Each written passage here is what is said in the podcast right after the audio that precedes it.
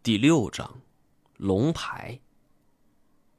虽然我不是土生土长的本地人，但在此地也居住了七八年之久，再加上我职业的特殊性，几乎这里的每寸土地我都用脚丈量过。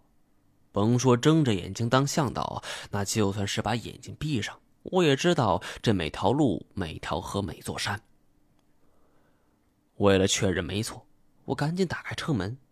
见梁世赞举着一个红外线夜视望远镜，正在观察环境。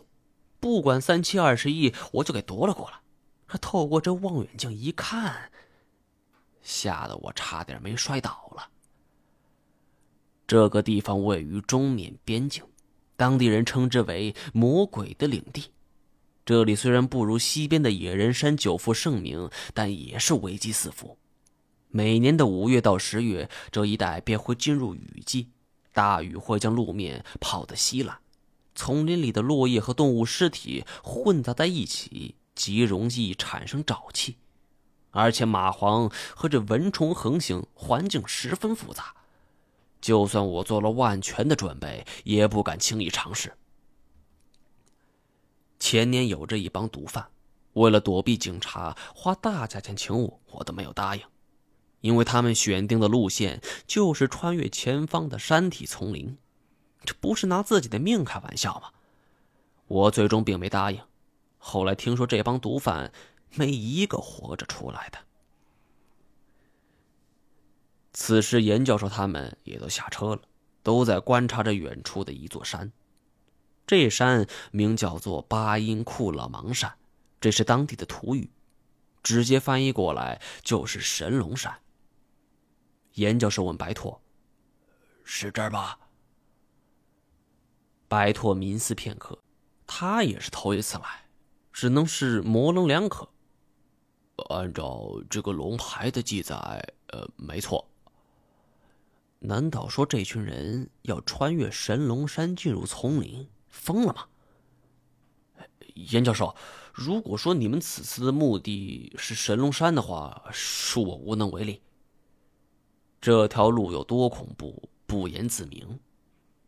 严教授对我的拒绝那是一点也不惊讶，看样子倒像是在意料之中。放心，我们这次准备的很充分，你只需要指条路就可以了。我刚想说什么，又被他给打断。而且只要你能带我们进去，我会支付你很优厚的酬金。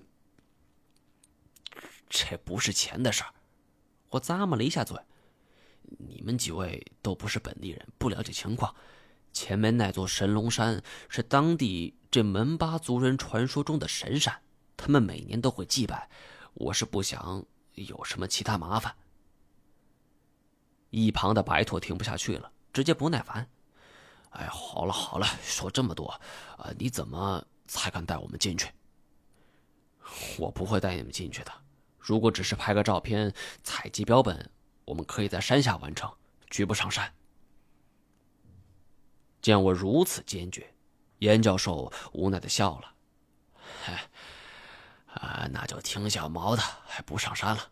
走吧，我们先去村里。”说完就转身上车。白拓狠狠的瞪了我一眼。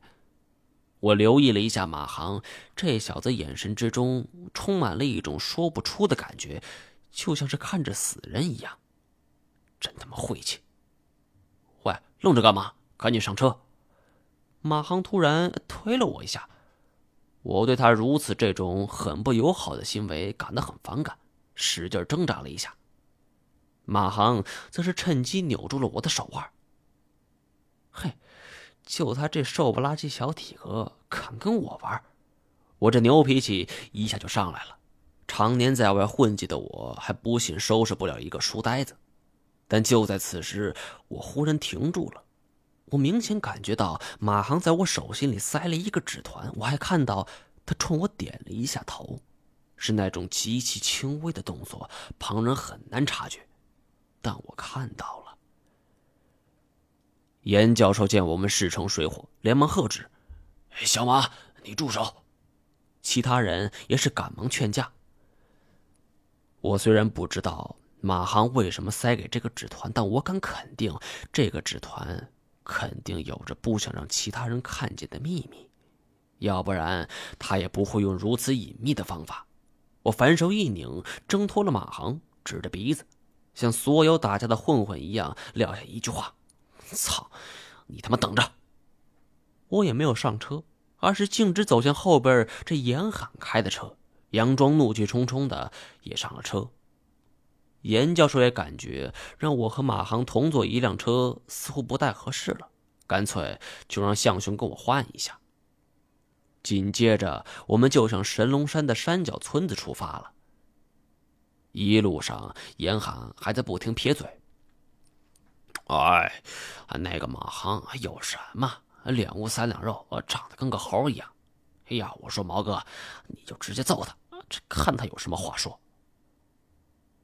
我并没应和，只是悄悄的把纸团塞进了上衣兜里，感觉这手心都已经出汗了。抵达的这个村子很小，总共二三十户人。虽然旅游业大盛，但是这里靠近边防，只有一家小旅馆。不过严教授他们看样子是早已经订好了，我们是直接驶进了旅馆的院落。这家建筑以吊脚楼为主，层叠而上，颇有着异域风情。老板是个汉族人，尽管当时还是凌晨，但他仍然很热情的招呼我们。满满一桌子当地美食，这席间，严教授却将老板拉到一边商量着什么。他们的谈话内容我听不清楚，只知这老板是时而摇头，时而点头，偶尔还指着神龙山的方向在说着什么。白拓则依旧像车上一样，照着风水书推演着什么。我偷瞄了一眼，他手边还放着严教授的笔记本，本上画着一些字符，跟鬼画符一样，我完全看不懂。呃，我去厕所。我站起身，见我走来，严教授主动停止谈话。我走到老板面前，问明了厕所的位置。来到厕所之后，我赶紧拿出纸团。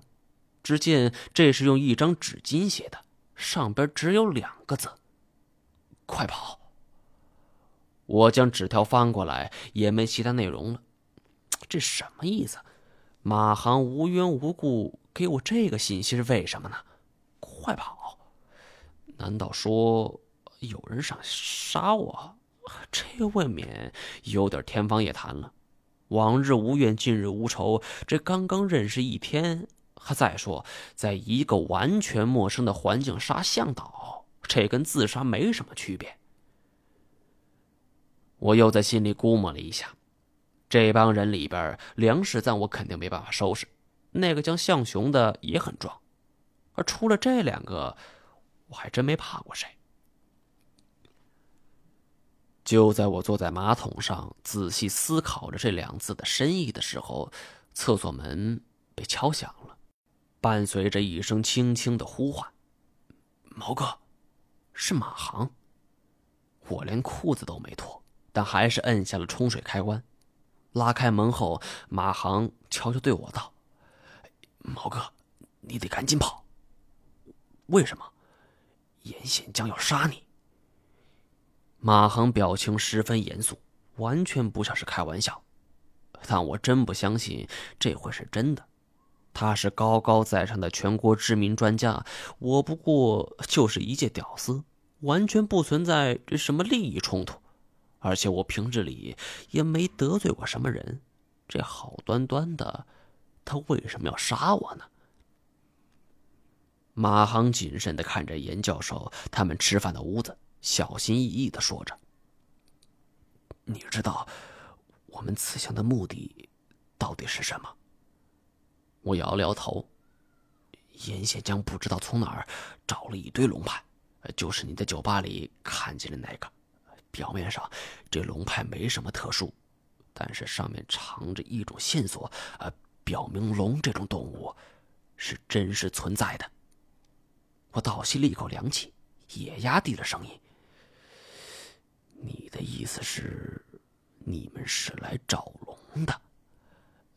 详细的我来不及细说，我只能告诉你，他们找到龙之后一定会杀你灭口。靠！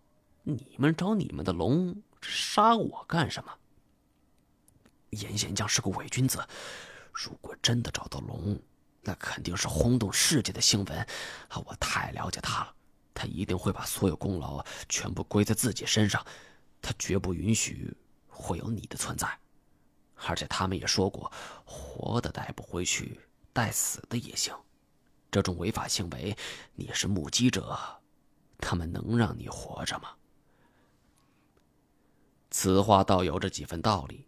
如今野生动物保护法如此严格，这两项都很重，走私、贩卖、杀害这国家二级保护动物都会给判重刑，更何况这种传说中的生物呢？但是我提出了心中疑问：你、你们怎么肯定就能找到龙呢？这、这龙存在，太扯了吧？不，我知道，他们一定能找到。毛哥，我看你人不错，还还是赶紧走吧。马航此话没说完，我一记重拳就挥了过去，直接怼在他鼻梁上。马航惨叫一声，就捂着鼻子就蹲了下来，血顺着鼻孔、嘴角就流了出来。小兔崽子，你他妈找茬！我正是余光瞥见严教授走出吊脚楼，站在门口向这边张望，所以才打出这一拳。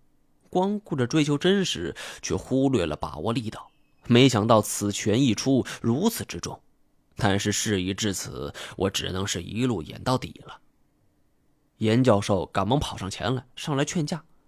在众人的劝说下，我是骂骂咧咧的走了。虽然这一拳鲁莽了一些，可是也没办法。不管马航说的是真是假，多点防人之心没什么不对。严教授几乎不假思索。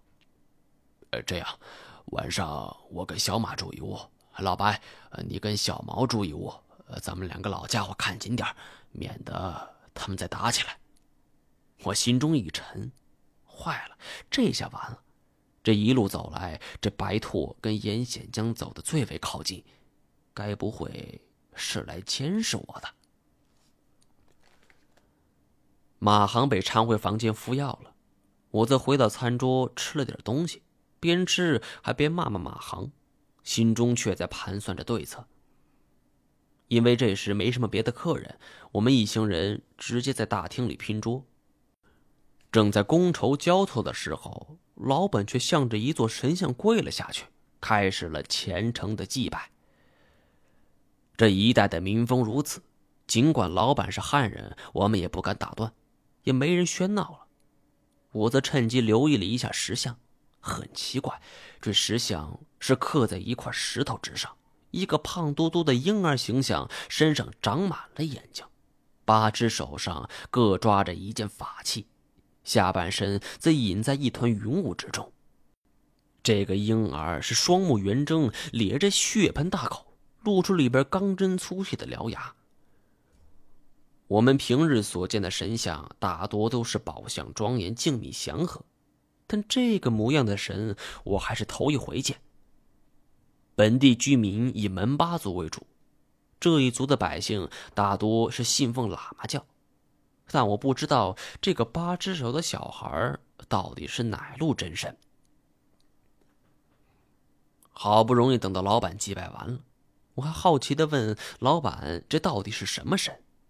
哪知老板叹了一口气，说：“这不是神，是鬼。”